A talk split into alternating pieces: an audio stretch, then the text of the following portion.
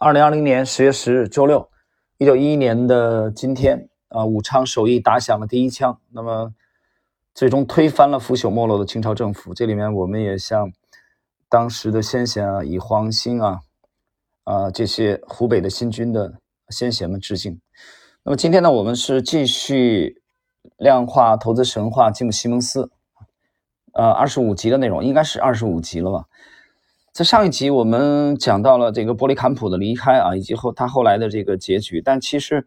呃，虽然波利坎普、阿克斯和这个兰尼鲍姆相继的离开，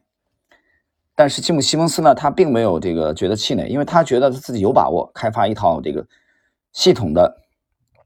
方法啊，这个算法来交易这个商品啊、债券、外汇啊，包括股票，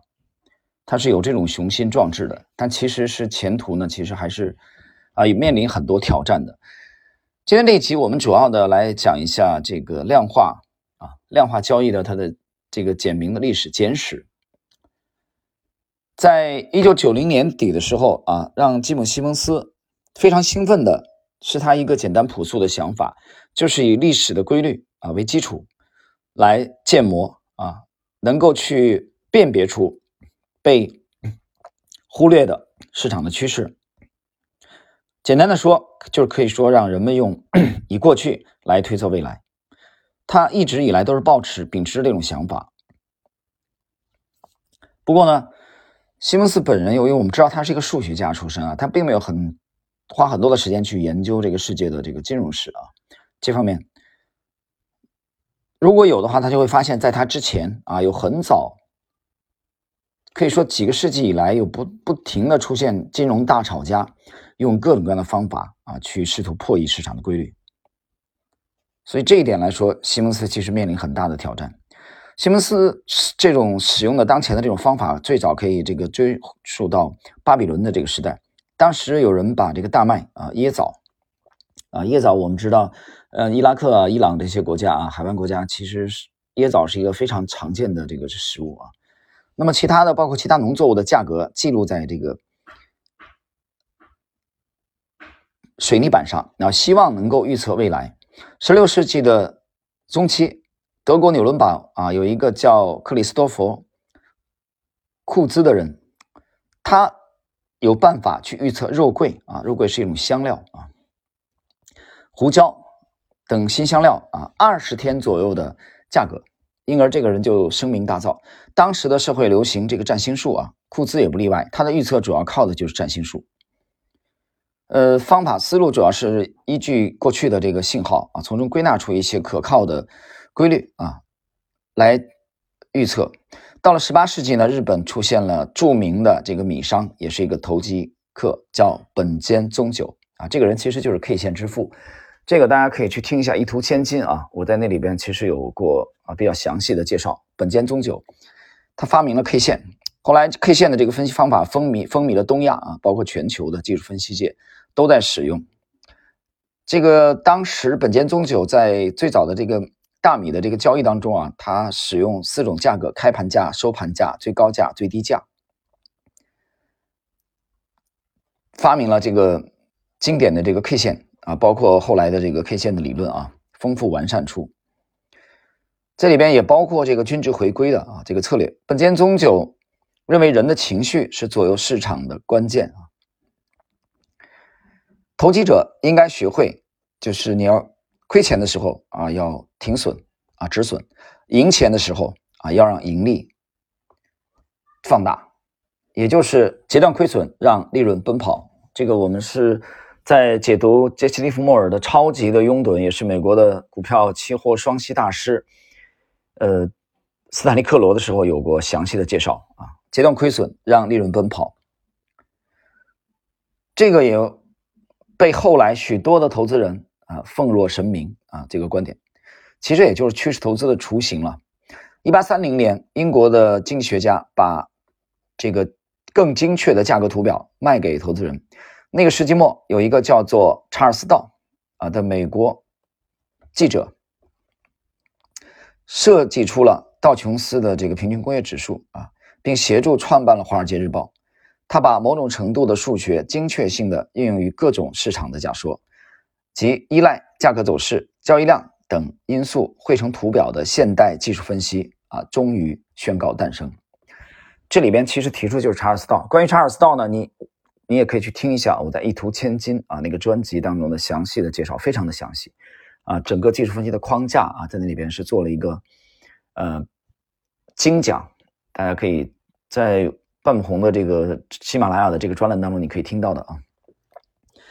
然后随着时间推移，进入二十世纪初啊，在美国一个叫威廉·加恩的金融预言家啊，他拥有了大批疯狂的这个粉丝啊。尽管他的预言记录啊，或许不甚可靠。根据传说，当他出生于德克萨斯一个棉花农场的穷苦的这个家庭，为了帮助家人务农，放弃上学的机会，唯一的金融教育是在当地一个棉花仓库获得的。江恩后来去了纽约，一九零八年在那里开了一家证券公司。他很擅长解读价格走势图，也能准确的啊辨识出循环周期和折返啊，因而名声大噪。江恩的交易准则出自于圣经啊《传道书》当中的那句话：“已有的还会有，太阳底下没有新鲜的事情。”这段话。在他看来，这句话的意思是，历史参考价是开启交易获利的钥匙。他的名声越来越这个响亮，原因之一，据说他一个月就将一百三十美元啊炒作成了一万两千美元。他的忠实的拥趸们认为他料事如神，从经济大萧条到珍珠港偷袭啊，无一不准。江恩有一套理论。认为自然界有一个普遍的秩序统治着万物，他称之为波动法则。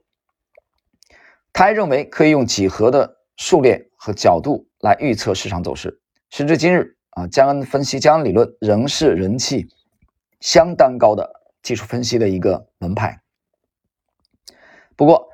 江恩的投资表现啊，并未获得证实，他的信徒也往往无视啊他出现的。一些错误的判断，比如说，一九三六年，江恩说：“我有信心，道琼斯指数不可能重回三百八十六点，也就是说，他有把握道琼斯不可能再涨到那个高点。”这个预言并不算啊，通过，并没有通过时间的这个考验。江恩写了八本书，他每天呢撰写一份投资报刊，但是呢。他几乎没有去分享他的投资细节。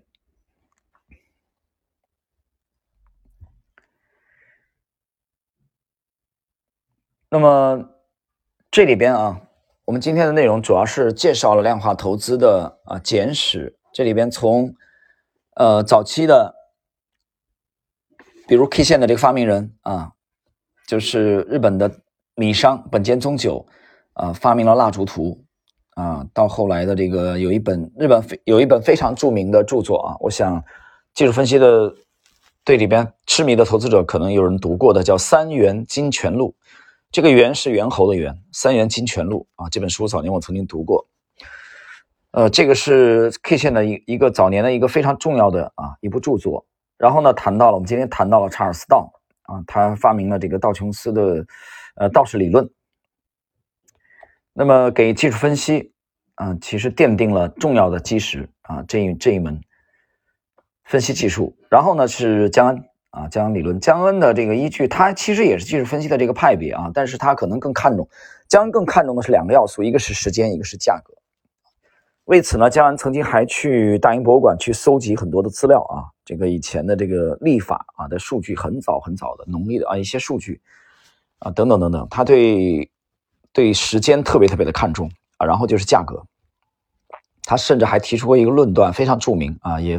听起来似乎有一些惊世骇俗啊。他讲时间啊，这个等于价格啊，就是两者之间可以互相的这个置换，等等等。好了，朋友们，我们今天的内容比较简短，就是给大家介绍了前半部分啊，量化呃投资啊，其实就是技术分析的简史啊。这个因为我们的撰主吉姆西蒙斯。目前的思路依然是停留在啊技术分析的这个范畴之内，所以我们有必要去给大家回顾一下啊技术分析的简史。或者说你你也可以把它叫做趋势啊，趋势投资。好，下一集我们将继续后续的内容。